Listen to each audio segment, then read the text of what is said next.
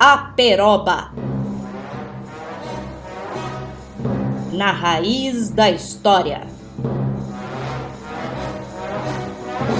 Um programa do Departamento de História UEL, sempre aos sábados.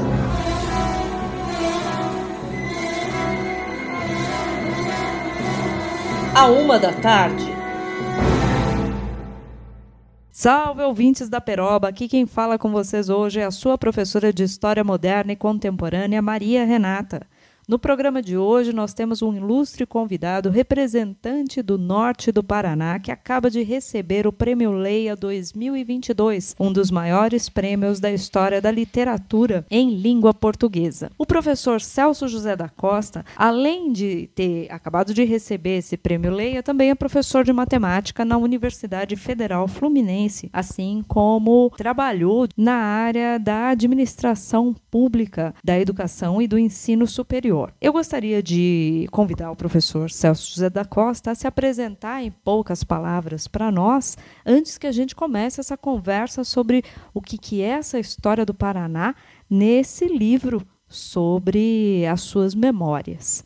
Professor, bem-vindo, obrigado por ter aceito esse convite. E vamos lá, quem é Celso José da Costa? Primeiramente, Maria Renata, muito obrigado pelo convite para esse diálogo, né? É sempre muito prazeroso para mim poder divulgar a minha trajetória desde os momentos em que eu vivi no interior do Paraná e depois me transferi para Curitiba e depois para o Rio de Janeiro, né? Então eu creio que a minha trajetória sempre foi uma trajetória em busca do conhecimento, um conhecimento que germinou é, no norte do Paraná, em cidades pequenas aí, mas que me levou à capital e depois ao Rio de Janeiro e, por que não dizer também ao mundo, né? Porque, de alguma maneira, meu trabalho repercute no mundo, né? Pois é, repercute no mundo, mas vamos começar um pouco da sua falando um pouco da sua repercussão nacional, que foi onde a gente se conheceu. Eu me lembro, professor, que a gente se conheceu quando o senhor coordenava o Sistema Universidade Aberta do Brasil ali em Brasília, que era um grande sistema que tinha permitido o acesso de mais de 200 mil professores ao ensino superior, à licenciatura no ensino superior, era um grande projeto de qualificação profissional dessas pessoas, né, de formação continuada e também de formação inicial. Eu me lembro que o senhor tinha chegado ao UAB, ao Sistema Universidade Aberta do Brasil, porque tinha sido antes disso vice-presidente, aliás, e cofundador do CEDERJ, de um consórcio de seis universidades públicas ali do, do Rio de Janeiro que também tinha, de alguma maneira, articulado essa formação inicial docente ali no estado do Rio de Janeiro e modificado todo esse cenário. Eu gostaria de ouvir do senhor um pouco sobre de você, vou te chamar de você, porque você, enfim, somos amigos, não é? E como é que esse conhecimento todo a respeito dos professores no Brasil e de todo o Brasil também se reflete aí na sua obra? Sim. É a educação à distância foi um momento virtuoso que aconteceu na minha trajetória, porque eu era um professor, eu sou né, um professor de matemática da Universidade Federal Fluminense, e, num certo sentido, sempre acreditei no potencial da educação para mudar os destinos, porque, na verdade, o meu destino foi mudado pela educação. Né? E é, é a questão de que eu trabalhando com a formação de professores e com a pesquisa, que eram as duas dimensões na qual eu atuava, né, na universidade, no Instituto de Matemática, na verdade, ao formar aqueles, aqueles novos professores para o sistema público brasileiro, eu estava trabalhando no varejo. Então, quando aconteceu a possibilidade de trabalhar no atacado, aí sim foi que eu me entusiasmei por esse projeto que nasceu no Rio de Janeiro, né? É, comandado pelo Vanderlei de Souza, que, foi, que é um pesquisador da área de biologia da UFRJ, e por Carlos, Be Carlos também, que é um físico da UFRJ. Né? Então, eu me uni é, num grupo né, de, de pessoas que estavam pensando a possibilidade de se fazer educação à distância. Isto é, é formar um consórcio das universidades públicas do Estado do Rio de Janeiro para juntas é, é, implementarem a educação superior para todo o estado do Rio de Janeiro. É uma espécie de abrir a, as portas da universidade para o interior, né?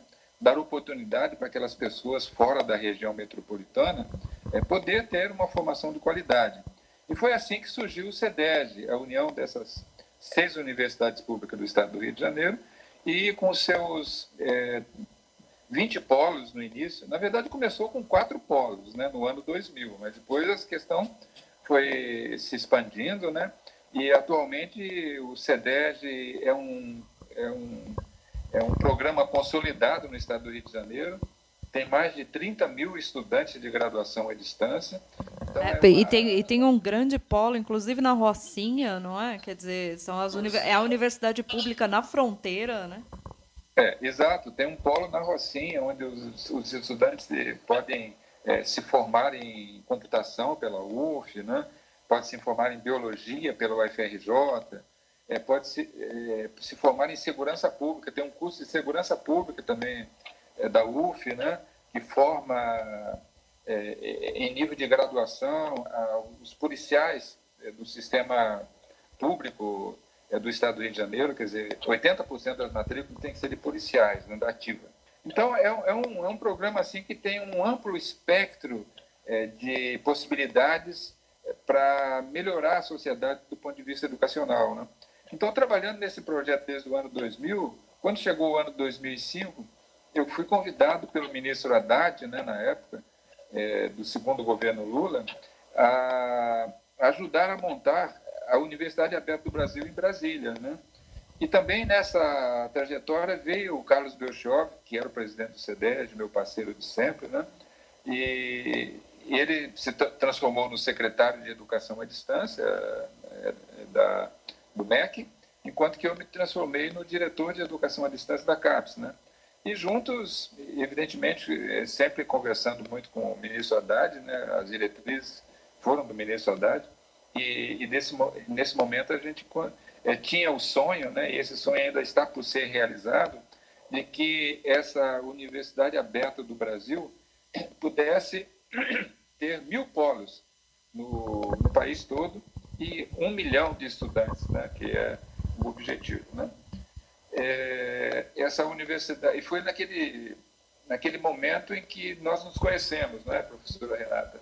É, partilhamos o mesmo sonho né, de, de fazer é, esse projeto tão abrangente de oportunidades para as pessoas em rincões muito distantes. Né?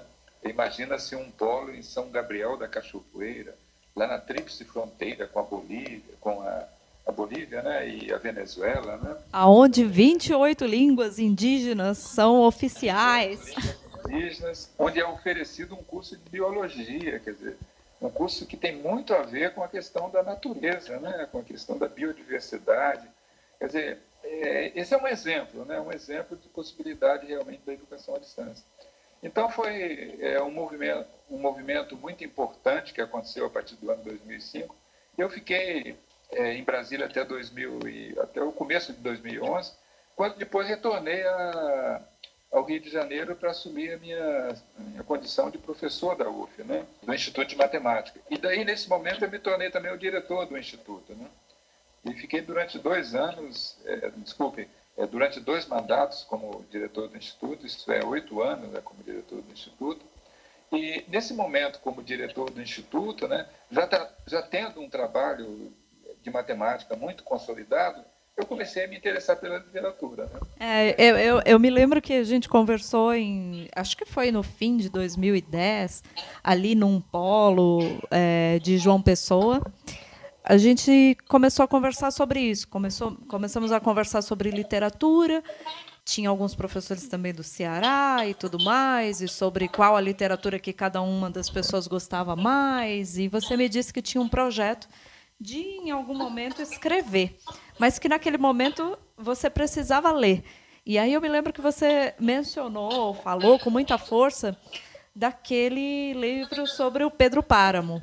E eu fiquei com essa impressão, assim, do quanto você era ligado com uma literatura latino-americana, a sua admiração pela literatura latino-americana, pelo, né, pelo João Rufo, pelo pelo Borges, pelo. Eu me lembro que você também estava naquela época lendo Roberto Bolanho, tudo ao mesmo tempo.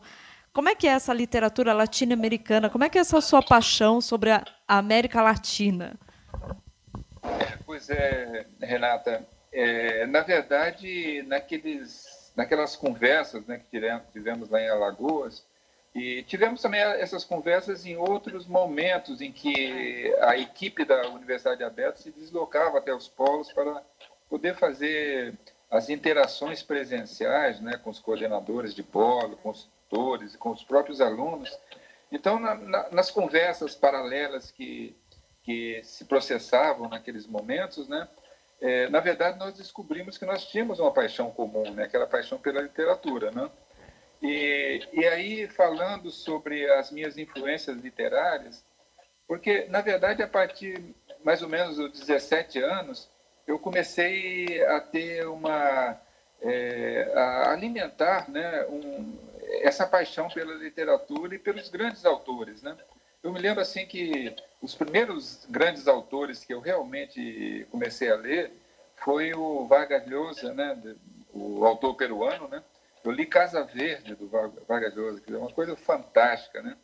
E também li o, o Fuentes, o Carlos Fuentes ah, o também. Carlos li Fuentes, Carlos é. Fuentes, né? Carlos, que, aliás, conhecemos o Carlos Fuentes numa, é, num congresso aqui no Rio de Janeiro, né? É, exatamente, o Carlos E, e basbacados pelo Carlos Fuentes. Tiramos uma foto com o Carlos Fuentes, né? E, e aí, é, o Carlos Fuentes era uma figura também, e Julio Cortázar, né? É. Quer dizer, também uma, uma, figura, né? E em seguida eu comecei também a, a, apreciar muito e ler muito a literatura de Gabriel Garcia Marques, né? É, eu me lembro que na, na, época, inclusive, sua filha estava lendo e você estava relendo também, né? É, é, porque são as releituras, né? As releituras são muito importantes. E, e nessa trajetória surgiu é, esse livro fantástico que é o livro Pedro Páramo, né? Do, do escritor mexicano, né? Juan Rulfo, né? E que é uma das grandes pérolas da, da literatura, porque João Rulfo ele viveu mais ou menos 70 anos e, na verdade, ele escreveu apenas dois livros. Né? Quer dizer, a obra literária do João Rulfo tem cerca de. Tem, cerca, tem menos de 200 páginas a obra literária do João Rulfo. É, né? porque o Pedro Páramo tem 100 páginas, né? É, é, exato. E tem também uma, uma coleção de contos que chama-se Planalto em Chamas, né? Então, o Pedro Páramo mais o Planalto em Chamas dá 200 páginas, né? Mas é, é tão impactante essa literatura que o principal prêmio mexicano de literatura chama-se Prêmio João Rufo, né? Quer dizer, é para homenagear esse autor, né? Bem, então o, eu, eu também fiquei sabendo, né, pelas, pelas minhas leituras, que Juan Rulfo foi um dos grandes é, influenciadores da literatura de Gabriel Garcia Marques. Dizer, Gabriel, Gabriel Garcia Marques ele se apoiou em dois pilares da literatura, né?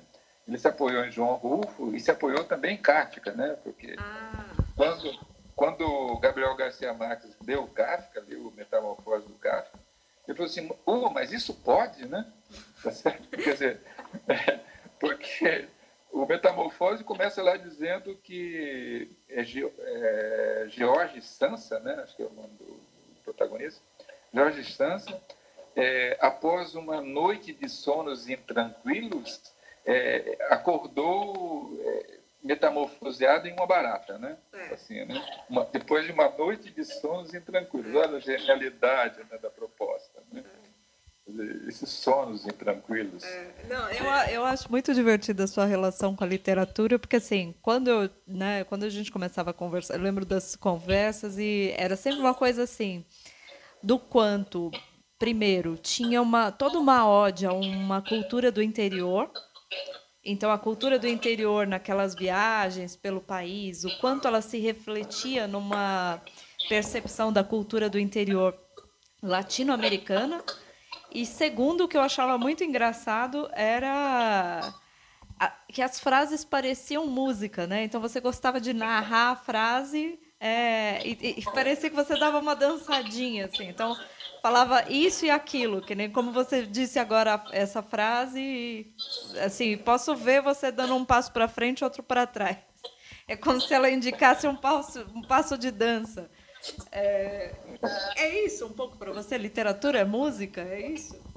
Não, é, é música e depois atualmente eu estou assim viciado em escrever, né? Quer dizer, é, eu já eu já era muito viciado em ler, né? E, e atualmente eu estou viciado em escrever. Eu escrevo todos os dias, feriados, dias santos, sábados, domingos. Então amanhã para mim é, é de escritura, né? Eu escrevo. E é, os dias que eu não escrevo, como por exemplo na terça-feira, que foi ontem, né? Na terça-feira eu tive um compromisso durante a manhã, então não consegui escrever. Então eu sinto como se fosse um dia perdido, né, na minha biografia, né? E, e, e no momento eu tô eu tô escrevendo ao som de uma música bem baixinha, sabe? Eu achava que eu não que eu não, que eu não conseguiria escrever com é, ouvindo música, né? Porque matemática eu não, eu não consigo fazer ouvindo música, né? Que é outra dimensão também, né? É, mas é, eu descobri que eu posso escrever ouvindo música, ou pelo menos reescrever, né? Porque escrever é, tem todo um ritual que no primeiro momento é um jogo, né? Que você começa a escrever, escrever, escrever é, dentro de uma de um certo roteiro, né? Que mais ou menos está estabelecido em linhas gerais, e depois vem a reescrituras, que seria a elaboração, né? É como um escultor que trabalha numa pedra para fazer uma estátua então, primeiro ele dá umas marretadas, depois umas marteladas, depois vai com o martelinho, né? E finalmente ele vai com o cinzel, né? Para poder fazer os contornos, né? Quer dizer, então é assim, né? Então, a, a reescritura. E na reescritura, eu tô, eu tô conseguindo, eu tô é, achando muito prazeroso ter uma musiquinha ao fundo. E sabe qual é a música atualmente do meu momento? Que eu tenho assim uma, é, eu tenho uma é, eu tenho uma coleção no meu celular, através do Spotify, né? Uma coleção de. Aonde está a peroba? é, depois falaremos sobre a peroba, porque a peroba também é uma coisa que me toca é, muito, muito profundamente, né? A peroba, porque eu me lembro que eu visitei o campus aí de Londrina e lá tem, tinha, tem ainda algumas perobas, né? mostrando a opulência da Mata Atlântica, né? Peroba é um, aquela casca envolvendo o tronco, né? É muito lindo uma peroba, mais ou menos, né? É uma imponente árvore, né? Mas o fato é que eu atualmente estou escutando é, é a, a, música é, no violão é, do Juanjo Domingues, tá? É, e outros é, e outros correlatos que é tangos no violão, sabe? Ah, é tá. muito incrível. Só um tango no violão, assim. Ah. Então, La Comparsita, no violão do Juan, Juan Domingues, é uma coisa fantástica, tá? É. Ah, mas você é um fã do João Donato, do Yamando Costa, você sempre gostou muito de violão, né? É, muito violão. E, aliás, esse Juan, Juan Domingues é, é o guru do Yamando Costa, sabe? É o guru. É o guru, ele é o guru. Quer dizer, se bem que o, o Juan ele morreu faz uns 10 anos, sabe? Mas tem, inclusive, alguns clipes aí do Diamandu viajando pela Argentina com o Juan, para nos botecos, assim, os dois tocam. É muito lindo esse, esse, é, esse clipe né, que tem no, no YouTube, né? Mas é, é, essa questão de escrever, né? E depois, um pouco mais tarde, é, ali mais ou menos pelos meus, é, pelos meus 25, 30 anos, né? eu descobri o Borges, né? Roger Luiz Borges, né? que realmente sacudiu demais, né? É. Não, não, ele mexe com a cabeça de qualquer um, né? Ele, para quem é historiador, assim, aquelas coisas, aquelas referências, aquele jeito de escrever. Enfim, o, o próprio Michel Foucault começa as palavras e as coisas com o Borges, né? Então. E, e tem um, um conto do Borges que é um dos dos contos assim que eu, que eu mais aprecio, né? Eu poderia citar cinco contos do Borges, dentre todos os contos é. dele, aqueles que é. me, me tocam mais, né? E entre eles está o Aleph, né? Seu, seu preferido, que inclusive é o grande mote para A Vida Misteriosa dos Matemáticos, seu primeiro livro, né? Isso, exatamente. O, a Vida Misteriosa dos Matemáticos se passa num espaço fantástico, né? É, onde convive os matemáticos de todas as épocas, e esse espaço fantástico chama-se Aleph. Né? E, em homenagem à, à letra grega, né, Aleph, que, que nomina os vários infinitos da matemática. Então, a matemática é, não tem um infinito único, né? os infinitos são muitos. Aliás, são infinitos infinitos. A matemática pontua dessa maneira. E, então, cada infinito tem a sua categoria Aleph. Tem o Aleph zero, que é o mais simples do infinito, dos infinitos, que são os, os infinitos, que é o infinito dos números naturais, né? 0, 1, 2, vai contando, né? Então esse é um infinito, tá? É o Aleph zero. E tem o Aleph 1, né? O Aleph 1 é o infinito dos números reais. Aquele infinito que tem o número π, que tem o número e, que tem a raiz quadrada de 2. Então é um, é um infinito muito mais denso do que o infinito dos números naturais e que se sobrepõe a esse infinito, né? É o Aleph 1. Mas também tem o Aleph 2, tem o Aleph 3. Então, são muitos infinitos que o Borges é, genialmente é, consegue fazer literatura a partir dessa ideia de, dessa infinidade, né? Então, eu, é, de alguma maneira, é, usei a fonte do Borges né, e a fonte da matemática, nominando esse espaço fantástico de o Aleph. Né? É um espaço onde vivem todos os matemáticos de todos os tempos. Então, o Arquimedes pode conversar com Manfredo, que foi um grande matemático da geometria aqui do Rio de Janeiro. Né? Quer dizer, então, e aí, no seu segundo, você continuou com essa tradição, digamos assim, essa tradição da literatura fantástica latino-americana? Ou não, já não? Já saímos do mundo do fantástico? Ela tem assim, o, o, os lives do, do fantástico, né?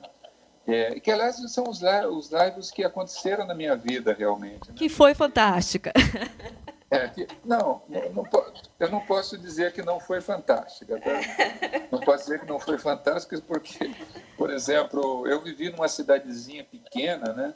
dos 5 até os 12 anos, eu vivi numa cidadezinha muito pequena que tinha o nome de Cinzas, né? essa cidade. Né? É, por que, que era Cinzas essa cidade?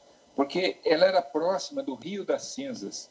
Então o nome dela era Rio das Cinzas, né? Mas, por economia da linguagem, as pessoas começaram a chamar de cinzas, né? Então, eu vou nos cinzas, né? Quer dizer, é uma palavra feminina no plural e você vai nos cinzas, né? Quer dizer, isso deu um certo problema com os editores do livro, por exemplo, que eu me refiro a cinzas, né? Os cinzas, né? Quer dizer, e, mas é Rio das Cinzas, tá?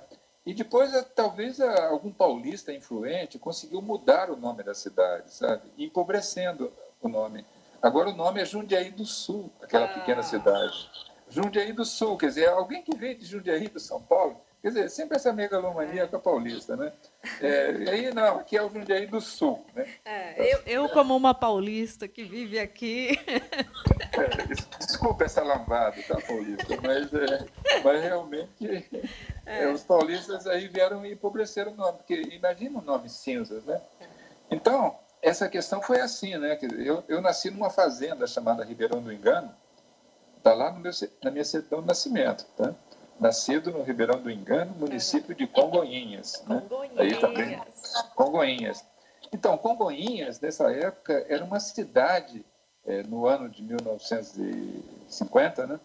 É, era uma cidade que é, era uma comarca, né? Que pegava um mundo de terra, né? Quer dizer, era assim. É, eu acho que pegava jacarezinho, pegava tudo aqui é, em volta. Pegava Santo Antônio da Platina, né? Era uma comarca, né? É, então, você vê, maior que Santo Antônio da Platina, se calhar, né? É, na não, época. mas nesse momento, na época, na época certamente era maior, né? Dizer, é, o destino das cidades é muito irregular, né? Quer dizer, então, enquanto que Santo Antônio da Platina, por exemplo, explodiu, né? Ibaiti, por exemplo, também explodiu, né? Ibaiti também é outra cidadezinha da minha história, tá? E a gente vê que Jundiaí do Sul, ou Cinzas, como eu insisto em chamar, tá? O Cinzas ficou parado, quer dizer, no tempo em que eu vivi lá dos 5 aos 12 anos incompletos, tá? É, tinha 5 mil habitantes com a zona rural. E hoje não tem mais do que 10, 40 anos depois. Entendeu? Então está lá parado. Quer dizer, o que mudou foi que as ruas são asfaltadas, né? Rua principal, é. porque tinha uma rua principal, né? Então eu vivi lá do, dos 5 até os 12 anos, onde eu fiz o meu, meu curso primário, né? E, e as cidades que, eh, que tinha ali nas vizinhanças, que tem ainda nas vizinhanças, é Ribeirão do Pinhal, né, que fica a 14 quilômetros, tá? Uhum. é, é uma pequena fazenda do meu tio que fica, do meu avô, desculpa, meu avô paterno que fica no Vassoural. Dizer, Vassoural é uma localidade que fica ao lado do Ribeirão do Engano, que Ribeirão do Engano também é uma localidade onde moravam meus avós é, maternos, né? E Vassoural é onde moravam meus avós paternos. E o Vassoural ele foi atravessado pela estrada de terra, ainda hoje é uma estrada de terra, né? que une Ribeirão do Pinhal a Ibaiti. Então, de Ribeirão do Pinhal a Ibaiti é mais ou menos é, 60 quilômetros. Então, essa fazenda do meu avô ficava no meio dessa estrada. Né? Uhum. Então, eu é, vivi dos 5 até os 12 anos incompleto nessa cidade e depois eu fui para Santo Antônio da Platina. Né? Bom, e a gente estava falando sobre o Fantástico, né? É. Então, o Fantástico, o Fantástico está nessa cidadezinha do Cinza, sabe? Então, é, havia comemoração lá do aniversário da cidade, porque os pioneiros chegaram em 1917. Né? Nossa, a história dos pioneiros. É, tem, no, o Museu Histórico de Londrina tem entendeu, uma sala inteira dos pioneiros. É, então, o pioneiro de lá foi Salvador Castilho, sabe? Oh. Que, che que chegou em 1917 é, com a trupe né, de paulistas, né, e que ali era a fronteira da Mata Atlântica. Né? Então, eles, eles atravessaram o Rio Paraná, né, de São Paulo, Ourinhos para Jacarezinho, tá? depois chegaram em Santo Antônio da Platina e afundaram um pouco mais e chegaram nesse lugar, atravessaram o Rio Cinzas, né, chegaram nesse lugar onde eles colocaram o nome de Rio Cinzas, né, que era a fronteira onde tinha ali também os índios, né? Quer dizer, foi também um confronto. Tinha muito índio, não tinha aqui também nessa região? Tem. Caracangues, a tribo dos Caracangues. Então esses índios eles foram assim empurrados mais para dentro da floresta. Mas a floresta era imensa, né? Uma mata atlântica assim, é, assim é, virgem, né? Então o Salvador Castilho chegou em 1917 nesse local. Em 1919 chegou aquele que seria o meu avô paterno sabe? Chegou em 1919, né? É, com a trupe de mais cinco é, famílias, né? Casais, casais com filhos e casais sem filhos. Então, eram cinco casais com filhos e casais sem filhos. O caso do meu avô paterno, por exemplo, ele estava com a minha avó, né? A, a Rosália, ela ela estava com um filho de seis meses, sabe? Então ela chegou com um filho de seis meses ali, tá? o Antenor, que é meu tio, né? E e, e, junto com esses cinco, né, eles evidentemente ficaram sob a cobertura ali do Salvador Castilho e da sua turma, porque tinha ali uns ranchos, né? tinha ali já um, é, uma certa taberna de suprimentos e tudo, né? Fizeram uma e casa de madeira, do jeito que são fizeram, as casas? Não, fizeram uma casa, fizeram uma casa barroteada, né? Com, é, com é, pau a pique e barro, né? E, uhum. e cobertura de sapé, e deixaram as mulheres e as crianças ali e, e, afundaram na mata mais ou menos uns 30 quilômetros. Né? Não, afundaram na mata, é ótimo. E aí? afundaram na mata uns 30 quilômetros até encontrar é, uma região bastante propícia para plantação, né? E, na verdade, ladeada por dois rios, sabe? Um próximo da, da choupana comum que eles construíram, né? Os, os, os bandeirantes, né? Cinco bandeirantes ali. E, e outro, assim, um pouco mais distante, né? E a mata era, era assim tão virgem que quando eles chegaram nesse local, eles trouxeram suprimentos, né? Eles trouxeram burros de cangalha, né? Foice, machado, é, uma ração de milho para os animais também, né? É, e era uma tropa, né? Que chegou e eles eles afundaram na mata com, a, com essa tropa, mas não tinha capim para os animais, porque capim é uma, uma erva daninha que surge depois, quando se começa o processo de agricultura não tinha capim para os cavalos comerem, sabe, os burros, uhum. né?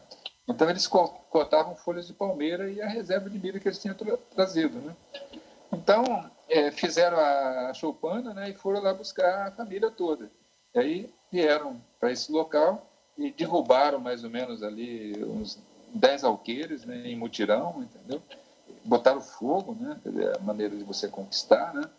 E, e plantaram milho, né?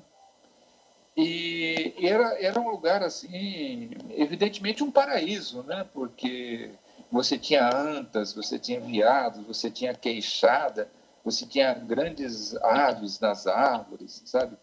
Rios, os dois rios eram assim, fartos de, de peixes, né? corimbatás, dourados, traíras, campineiros. Né? E, e aí o que aconteceu foi que também os, os, lugares não tinham nomes, sabe? Os lugares não tinham nomes. E um dia o meu avô, esse que seria o meu avô, saiu junto com outro amigo dele é, por esse rio é, para buscar peixes grandes, né? Para salgar esses peixes, né? Podiam pescar ali na beira da casa, mas eles queriam peixes assim maiores e foram buscar locais propícios para pegar esses peixes. Tinha geladeira? Oi? Tinha uma geladeira?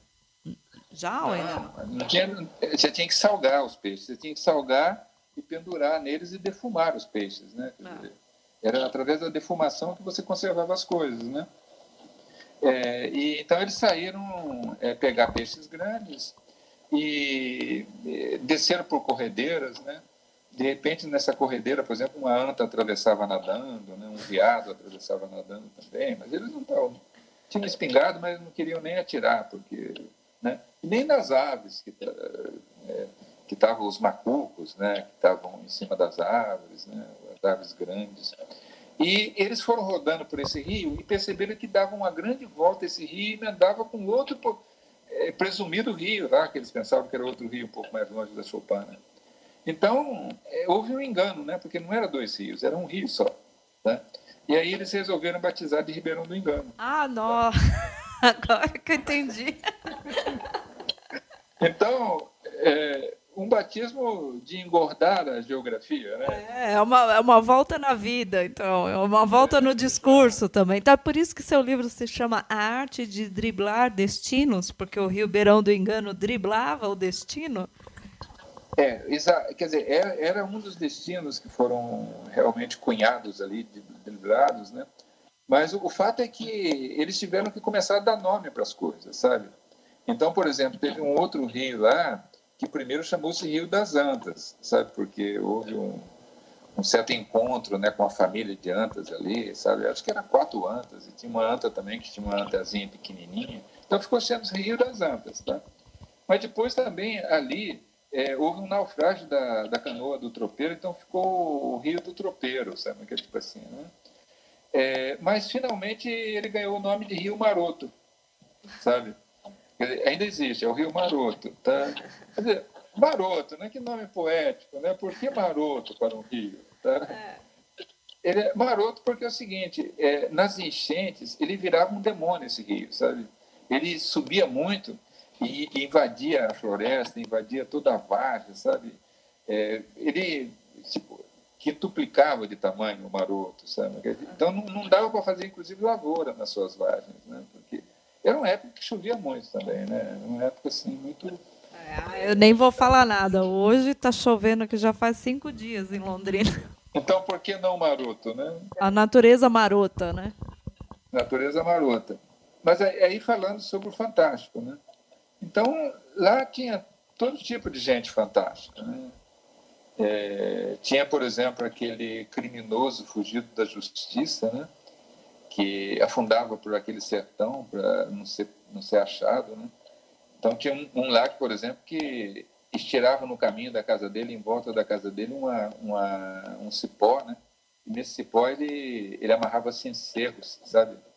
E aí, se alguém se aproximasse, se enroscava no cencerro, dava o aviso para ele e ele evadia. então, era, era um sujeito prevenido, né? E, e, também tinha, por exemplo, aquelas pessoas que conversavam com as cobras, né? curavam mordida de cobra com reza, e tinha também aqueles que é, podia flutuar em cima da água e não afundar, né? ficar em pé em cima da água. Né? Dizer, então tinha pessoas de poder naquele oh, Mas você mesmo já foi uma dessas pessoas fantásticas aí, atuando ali na região. ouvi dizer, ouvi dizer. Tá, mas isso aí está na arte de driblar destinos. É. Né? Então, é, mas aí é, houve é, essa situação de que eu vivi é, no Cinza, né, que hoje é Jundiaí do Sul, dos 5 até os 12 anos incompletos, e, e aí nós mudamos para Santo Antônio da Platina, né? Quer dizer, meu pai resolveu mudar para Santo Antônio da Platina. O seu pai tinha um circo, né? Teve, entre as outras coisas. É, entre as outras coisas, ele foi atirador de facas no circo. Quer dizer, aliás, infelizmente, infelizmente, essa história não entrou na arte de vibrar destino, porque senão o livro ficaria muito grande. Né?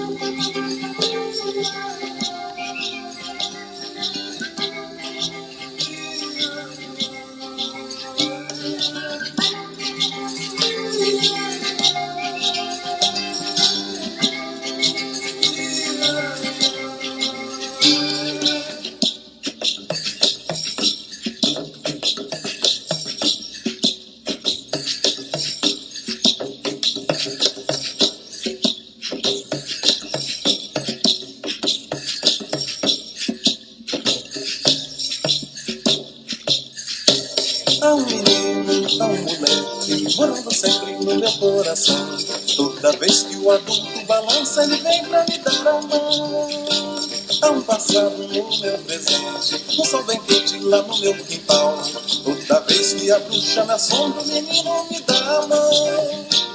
E me fala de coisas bonitas que eu acredito que não deixarão de existir. Amizade, palavra, respeito, caráter, bondade, alegria e amor. Pois não posso, não devo, não quero viver meninice de viver. Não posso aceitar sossegado qualquer sacanagem, isso é coisa normal. Bola de meia, bola de cor. O solidário não quer solidão. Toda vez que a tristeza me alcança, o menino me dá a mão. Há um menino, há um moleque, morando sempre no meu coração. Toda vez que o adulto fraqueja, ele vem pra me dar a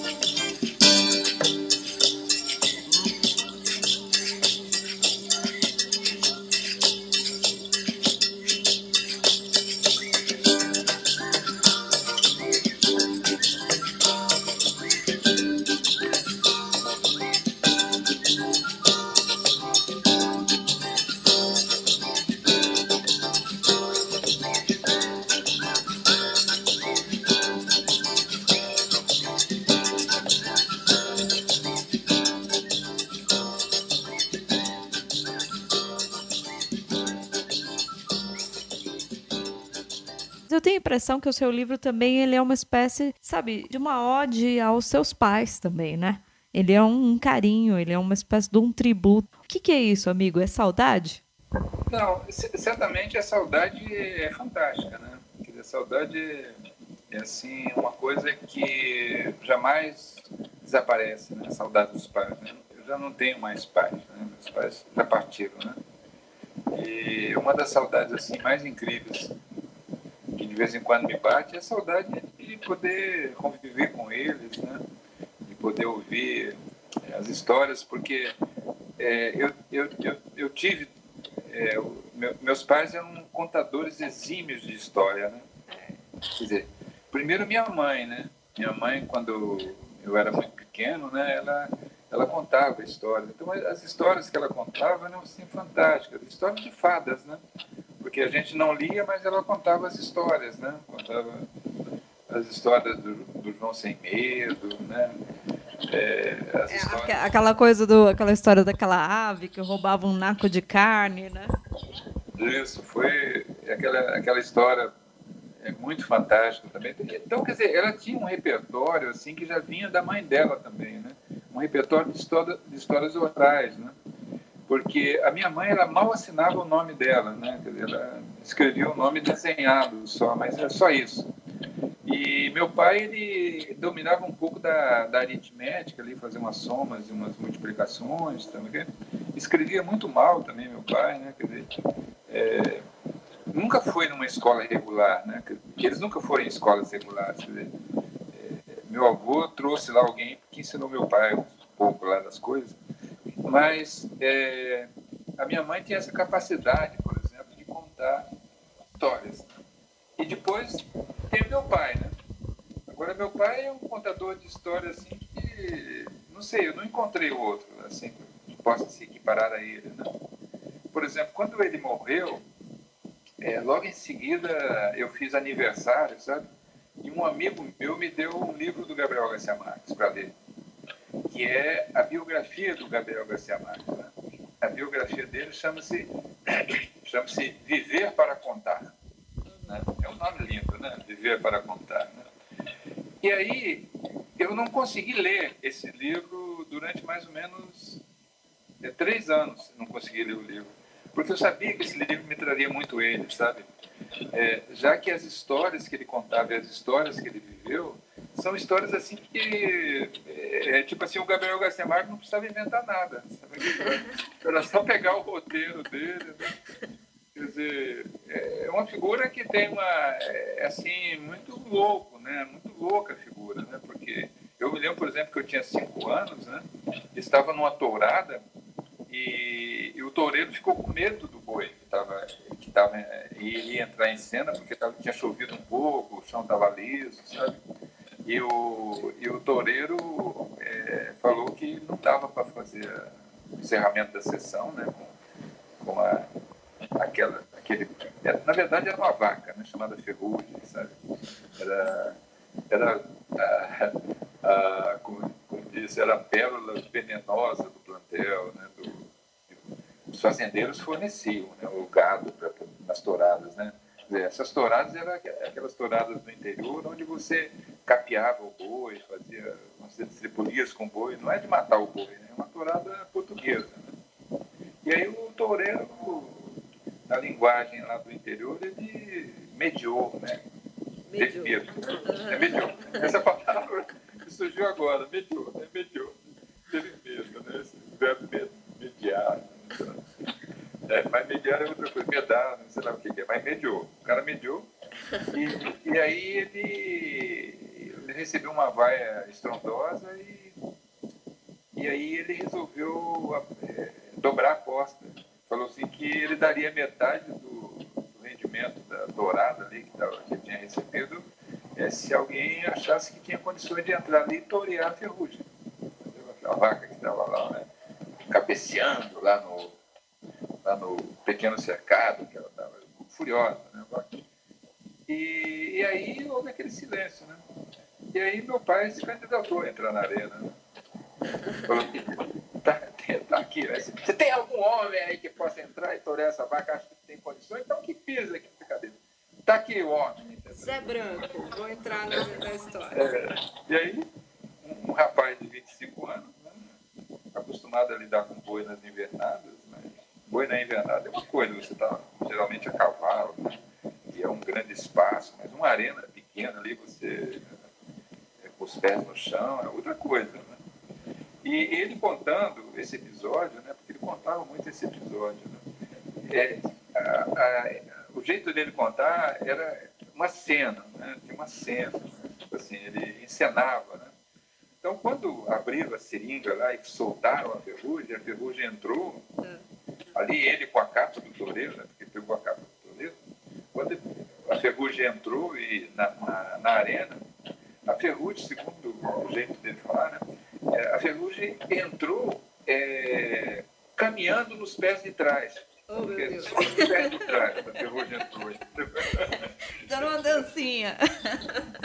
É, então era aquele bólido, né, de, de 500 quilos, né, tipo assim, deu uma capeada, a ferrugem passou. Quer dizer. Então, é assim, né, era, era um sujeito de muita coragem, né, tipo assim, é, só para você ter ideia, uma, uma época alguém é, é, tirou um revólver e ameaçou ele de atirar, né? E ele estava mais ou menos a 30 metros da pessoa, ele caminhou em cima da pessoa para pegar a pessoa, sem nada. Então, tipo assim, aí o sujeito deu um tiro para cima de advertência e ele não recuou. Ele estava pegando o sujeito, quando o sujeito atingiu ele, ele não jovem, entendeu? Quase morreu nessa época. Bom, é uma. Essa história está lá, né? Essa história está lá, lá destino. Foi, foi colocada. Mas aí então você conseguiu captar um pouco as histórias, mas também me parece que a, a linguagem, né? Porque o sujeito capiou, fulano mediou, entrou de reio, entrou de vez. tem muito desse vocabulário paranaense no seu trabalho, não tem? É, tem muito do vocabulário paranaense e também do, é, do, vocabulário, do vocabulário interiorano, né? Porque é, uma coisa que eu acho que eu tive sucesso foi de dar voz é, assim peculiar aos personagens, né? Quer dizer, os personagens têm suas vozes peculiares, né? Eu, eu me lembro assim de alguma coisa que eu escrevi, porque teve um certo momento que eu fiz uma grande odisseia, sabe? Por uma estrada em que eu fui da, da casa da minha tia até a casa dos meus avós, sabe? E a distância é 38 quilômetros, medido no velocímetro, né? Um menino de 11 anos. Um menino de 11 anos que está morando com a tia, né? Eu estava morando com a tia, fazendo a primeira série do ginásio nessa época, corresponderia à quinta série, atualmente, ou sexta série, né? E, e, né, e, nesse momento, por exemplo, me aconteceu de eu ter uma doença do sono, quer dizer, eu, eu dormia muito, sabe? É, ia para a escola, dormia né, na escola. E eu trabalhava também numa serraria. Né? Eu, apesar dos 11 anos, eu trabalhava numa serraria empilhando madeira para poder secar essa madeira e ganhava por, por metro cúbico empilhado sabe, de madeira. Né? Então, no final da semana, eu tinha lá meu dinheirinho né, para botar uma meia sola no sapato, né, para comprar uma roupinha. Né? Também não tinha muita saída, né? Ou era isso ou ficávamos sem nada, né? É, exatamente. Quer dizer, tinha. É, e também era, era, no, era assim, tipo normal, as crianças trabalhavam, né? Era um trabalho assim que. As crianças pobres, geralmente, né? Se envolviam né? Nesse trabalho, nessa labuta, né? Era uma serraria muito grande, né? É, eu, com, eu, com 11 anos, eu passava fax. Por conta de uns trocados. em São Paulo. Exato, você passava fax. Aí, é, me deu a doença do sono. Sabe? Me deu a doença do sono e essa doença me fez repetir a primeira série do ginásio. Eu repeti aquele ano. E a minha tia ficou desconsoladíssima, né? Porque eu tinha ficado sob a guarda dela, né? A professora chamou lá, falou que tinha que me levar ao médico. Mas nesse momento não tinha médico lá, porque o médico da cidade saiu fugido da cidade, abandonou a cidade, tá? Por que ele saiu fugido? Que é a história que o, que o, o conselheiro gosta, né? O, é a história que um dos júris da sua da sua do prêmio Leia anunciou como uma das histórias preferidas dele, né? É, do médico. É. Então, é a história do médico. Então não tinha médico na cidade. Né? Mas daí fui no farmacêutico. O farmacêutico deu um remédio lá, então, mas não funcionou.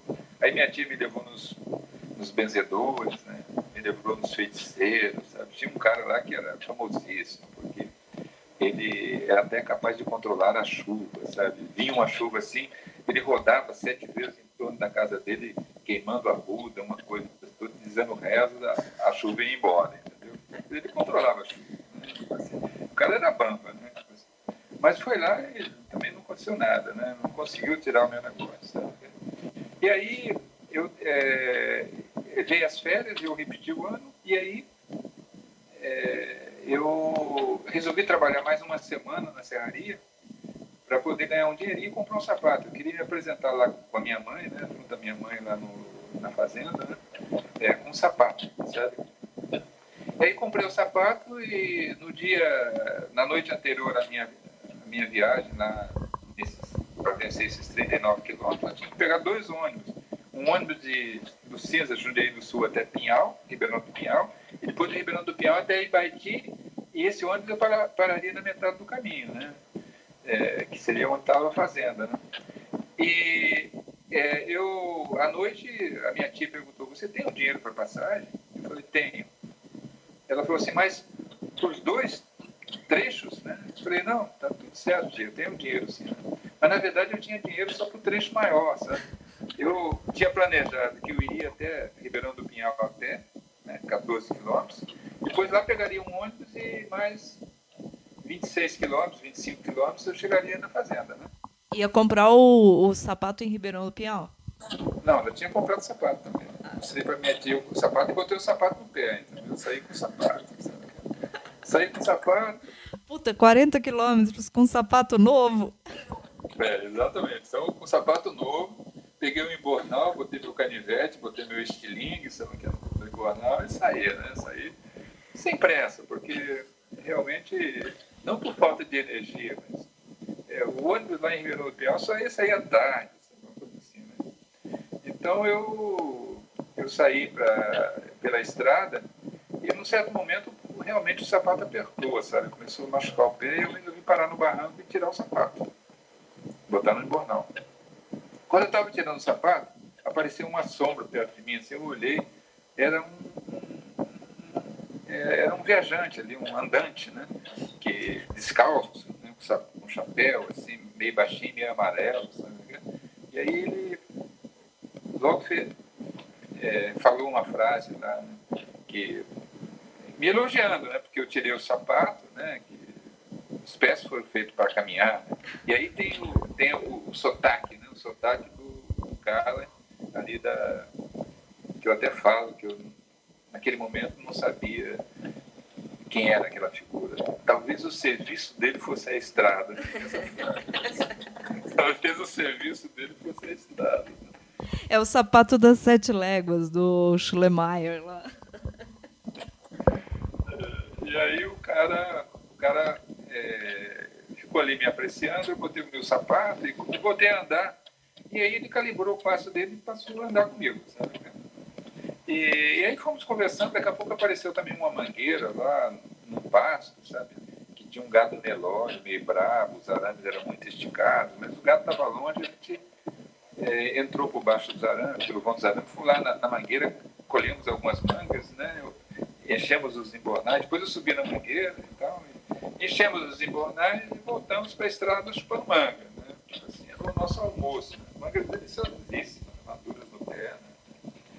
E aí, quando foi chegando perto de Ribeirão do Pinhal, é, eu, ele perguntou onde eu estava indo, né? Eu falei, ah, eu estou indo para o Vassoral, né? O cara, puxa, mas você não chega hoje, né? Eu falei, não, mas eu vou até Ribeirão do Pinhal, vou pegar um ônibus. Aí ele falou assim, mas você vai ter que andar dois quilômetros para trás, porque realmente na encruzilhada eu teria que andar dois quilômetros em direção a Ribeirão do Pinhal à direita, sendo que a estrada continuava à esquerda, sabe? Nossa, já tinha passado. Eu estava chegando na encruzilhada. Tá? E, quer dizer, eu, eu, normalmente eu pegaria a direita e caminharia dois quilômetros e ficaria lá esperando o ônibus. Mas daí o cara falou para mim assim, olha, é, continua na estrada, a gente está indo bem, né? E depois o ônibus é, quando passar por você, esse catajeca ele para em qualquer lugar. Catajeca, você no caso. o Jeca, o Jeca, tá aqui o Jeca. Para em qualquer lugar. Aí eu ponderei e falei assim, vamos nessa. Então eu continuei andando com o sujeito. Né?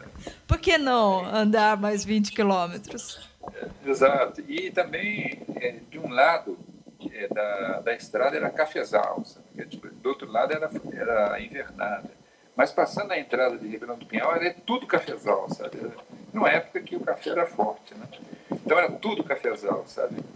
E aí começamos a conversar sobre lavoura, sobre o cafezal, sobre a primavera dos cafezais, que é a coisa mais linda que tem, né? Porque as flores são brancas, né? Então é aquele véu de noivo né? se espalhando, assim.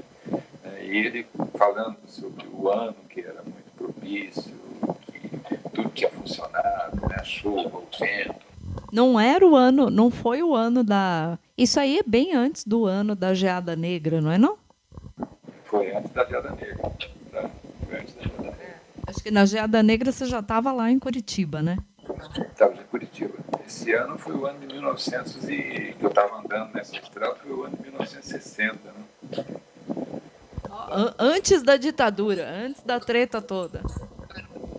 É, exatamente. Então eu estava andando ali, né? E conversando com ele sobre esse, esses tópicos assim, evidentemente que ele se impressionou com o meu conhecimento, né? tipo lavoura e tal, né? Porque eu também eu andava por lá, né? Eu andava por lá, eu também fazia lavoura na casa, fazendo meu avô lá, plantei feijão, E aí a gente foi indo né, pela estrada, eu e o meu companheiro de viagem, né, conversando, ele com seu chapéu, eu com meu boné. Não, acho que não estava de boné, não estava de boné, não. Estava sem boné. E, e aí, de repente, apareceu um sujeito saindo do cafezal, com um cachorro, sabe? E aí, é, o meu companheiro fala assim, credo em cruz, quanto mais reza, mais assombração aparece. Né? Era o compadre. Um clássico. É, um clássico, né? Um clássico, um compadre. O compadre era um altão, né? O compadre estava com um cachorro. Pô, compadre, que cachorro é esse? Não, eu troquei pela minha espingarda, né? Tipo assim. Mas esse cachorro é, é o bamba da região, caçador de codorna, de anda, não sei o que lá, aquela coisa toda. É. E além disso, é um cachorro de sangue azul, compadre. Se conhece pouco desse, dessa natureza. Né? Tem sangue azul esse cachorro. Aí o cachorro sangue azul, nunca vi isso. Né? Ele falou, não, não tem galinha que bota ovo azul, tem cachorro também de sangue azul. Assim, então começou ali uma certa discussão entre os dois. Então sempre com aquele sotaque do interior, né? Eu acho que é essa jornada que é a jornada que está retratada na capa do livro, né? Olha, eu dando um spoiler aqui. Desculpa, você me falou para não dar. A capa do livro ela vai ser conhecida daqui a pouco, né? Mas é, você viu a capa do livro, né? Então, a, a capa do livro, é, eles me pediram lá de Lisboa, né? Porque o livro vai ser lançado, é, vai ser lançado entre o dia 22 de maio e 2 de junho em Lisboa, né? Na Feira Internacional do Livro de Lisboa, né? Como você conta uma história do norte do Paraná e, e também o como você conta uma história de um eu acho que no fundo é uma boa. Esse capítulo é um bom capítulo para representar todo o livro, porque eu acho que você faz esse esforço de escrever como um menino, como um menino que, que descobre o mundo e com todo esse olhar de alegria e um, uma certa estupefação, né, pelo fantástico e pelo maravilhoso da vida e, e acho que também um pouco de toda essa essa influência de uma literatura fantástica que se apresenta no seu no seu texto. É, hoje a gente tem, a gente vai fazer então dois, dois, dois programas com você, já que a gente fala sobre a história do, do, do norte do Paraná e tudo mais. Eu acho que isso é importante para pensar o que, que é a memória do Paraná e, e acaba que nossa nossa peroba com o professor Celso José da Costa vira também aí uma espécie de um monumento às histórias do Paraná. E aí o programa de hoje a gente vai encerrar, mas eu queria encerrar de uma maneira especial. A peroba. Na raiz da história. Um programa do Departamento de História UEL, sempre aos sábados.